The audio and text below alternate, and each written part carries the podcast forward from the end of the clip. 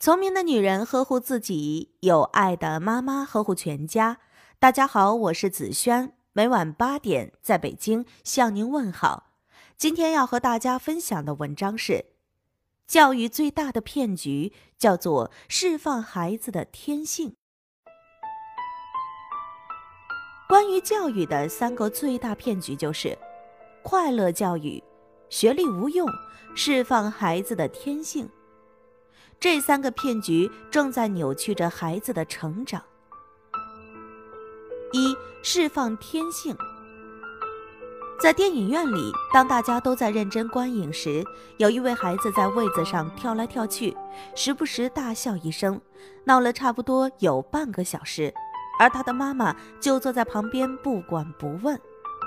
旁边的一个大人受不了，让孩子的妈妈说：“管一下孩子。”这位妈妈却说。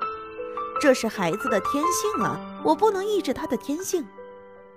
这种不理会他人感受、一味放纵孩子的行为，不叫释放天性，只能让别人说你家孩子没教养。释放天性不是说要对孩子身上的一切特点都听之任之。作为家长，要把控好你孩子的各种天性是否合理，是否是对他有利的。再决定是否要释放，不要打着释放天性的口号害了孩子。二、规则意识。江苏无锡的火锅店发生过这样一件事：大人都在位子上用餐，一个孩子在走道里跑来跑去，他的妈妈就慢悠悠地跟在后面，没有责骂制止。估计他们还觉得自己的孩子活泼可爱吧。但在跑到一处拐角的时候，恰好撞上了转弯的服务员。服务员的手上还有一锅烤鱼，孩子的额头刚好贴到滚烫的烤鱼锅上，悲剧瞬间发生，孩子被烫伤了。玩耍可以，但是应该在合适的地方玩耍。餐厅不是孩子的游戏场所。如果家长有规则意识，就不会放任孩子在餐厅中玩耍。奔跑也就不会出现这样的惨剧。但是现在的孩子们不光在餐厅中奔跑玩耍，在列车里、医院里，这样的情形随处可见，而这些行为恰好都是违反了规则。为什么中国的孩子普遍缺乏规则意识？因为在很多父母眼里，孩子的天性高于规则，孩子的天性就是好动。所以可以跑，可以闹，可以肆无忌惮的大声喧哗，无视规则只会带来越来越多的惨剧。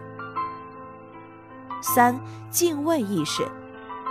去年湖南隆回发生了一起杀人事件，一名七十三岁的老奶奶被人杀死在自家门口，民警立即赶往现场，不到五个小时，案件即被破获。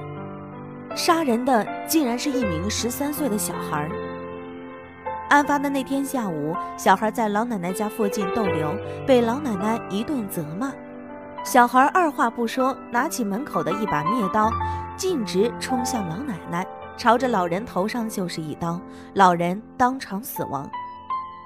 这名小孩又将老人身上的七百块钱搜走，然后逃离现场。在不远处的湖南邵东，也曾发生一起类似事件。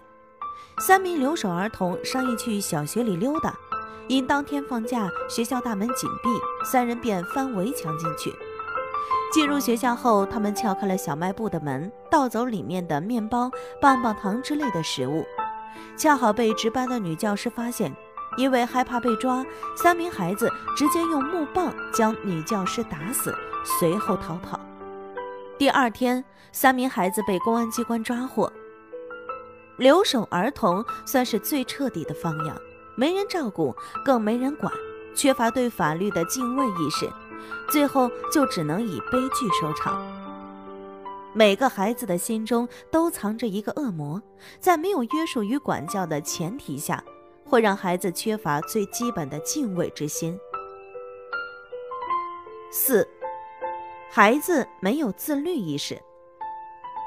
之前见过一位妈妈，很普通的一个家庭，父母普通，孩子也普通。说是读了某位著名专家的书之后，决定效仿他的育儿方法。几点起床，几点睡觉，妈妈从来不管，因为她觉得孩子有对自己负责的意识。至于学习成绩，兴趣是最关键的，绝不做任何强求。结果呢？三年后，孩子的成绩惨不忍睹，本来是中等偏上，三年过后，基本都是垫底儿。别的孩子都有一两项特长，他的孩子呢，没有任何特长，打游戏倒是很厉害。别的孩子从不带手机去学校，他的孩子每天玩手游的时间超过八个小时，上学经常迟到。他不明白为什么放养的育儿方法到头来会是这种结果。其实被放养毁掉的孩子不止这一个。自律意识说起来很容易，但做起来哪有那么简单？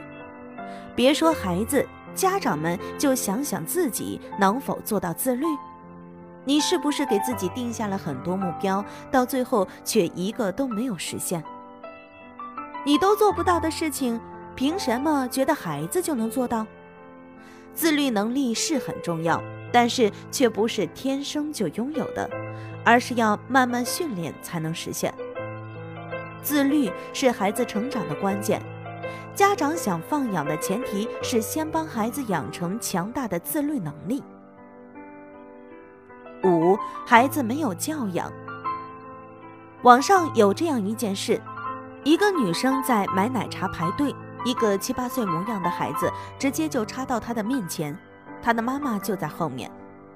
女生看不下去，就跟他妈妈说：“孩子插队。”没想到他妈妈竟满不在乎地说：“孩子就这样，你让一下喽。”之前还有一条新闻报道，河南郑州一小区，两个孩子正在乘坐电梯，其中一名小孩突发奇想，尝试在电梯内做伸展运动，一边用手扶住墙，一边用脚抵住电梯门，然后用力一蹬。没想到的是，电梯内侧的安全门一下子飞了出去，电梯的主控制板被弹出墙壁。要不是有外墙保护，后果不堪设想。更没想到的是，事发之后，这个孩子的妈妈在业主群里转发监控视频，说：“这电梯是纸做的吗？还说物业还要感谢我儿子呢。”每个熊孩子的背后，一定有无作为的父母。对于孩子的任性和无知，他们选择了闭眼，也选择了放弃作为父母的责任。他们肯定没想到，这样做的结果就是养出没教养的孩子。六，最无力的教育——放养。这些年，西方的教育方法被很多父母捧上了天，孩子要快乐，要自由，要释放他们最完美的天性，要让他们独立自由的成长。看上去很美，实际却糟糕的透顶。很多父母根本不是放养，他们眼中的放养其实是放弃，是放纵，最后成了犯戒，甚至犯法。《不平等的童年》一书中写道：，至少在一定范围内，美国精英阶层普遍实行协作培养，大致可以理解为圈养。而工人阶级和平民实行的育儿方式，才是顺其自然的成长，也就是我们说的放养。看吧，被你们捧上天的放养，不过是美国底层人民无奈的选择罢了。就像大部分的中国人一样，他们没有足够的时间和金钱去教育他们的孩子，而且更严峻的现实是，放养出来的孩子根本没有实力同精英家庭的孩子相竞争。放养的代价可能是你将永远失去上升的通道。著名教育家乌申斯基说过：“如果你养成好的习惯，一辈子都享不尽它给你带来的利息；如果你养成了坏的习惯，一辈子都在偿还无尽的债务。”其实，任何国家都一样，精英教育从来就不是放养出来的。七，不能越过界。教育学者丁玲讲过这样一个故事：前段时间，他家里来了一位美国客人，一位三年级的小姑娘。像所有的小孩子一样，小姑娘对糖果没有丝毫的抵抗力，吃完第一颗还想吃第二颗。她问妈妈是否可以，妈妈很明确地说不可以。小姑娘只好平静地接受。很多人都喜欢讲国外的教育多么自由、多么先进、多么的尊重孩子的意愿，却有意无意地忽略掉了这自由的前面还有一条清晰可见的边界。有些事可以做，有些事坚决不能做。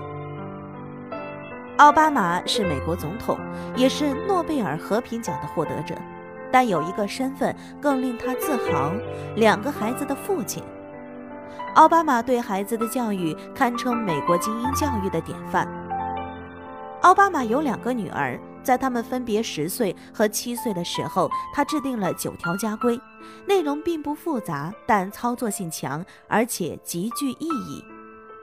家规一：不能有无理的抱怨、争吵或者惹人讨厌的取笑。家规二：一定要铺床，不能只是看上去整洁而已。家规三：自己的事情自己做，比如自己冲麦片或倒牛奶，自己叠被子。自己设置闹钟，自己起床并穿衣服。家规四，保持玩具房的干净。家规五，帮父母分担家务，每周一美元。家规六，每逢生日或是圣诞节，没有豪华的礼物和华丽的聚会。家规七，每晚八点三十分准时熄灯。家规八，安排充实的课余生活。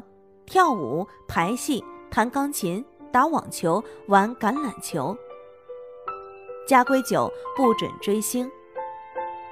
这样看下来，你会发现奥巴马最重视的还是规则的养成，而且都是生活中切切实实可操作的事情。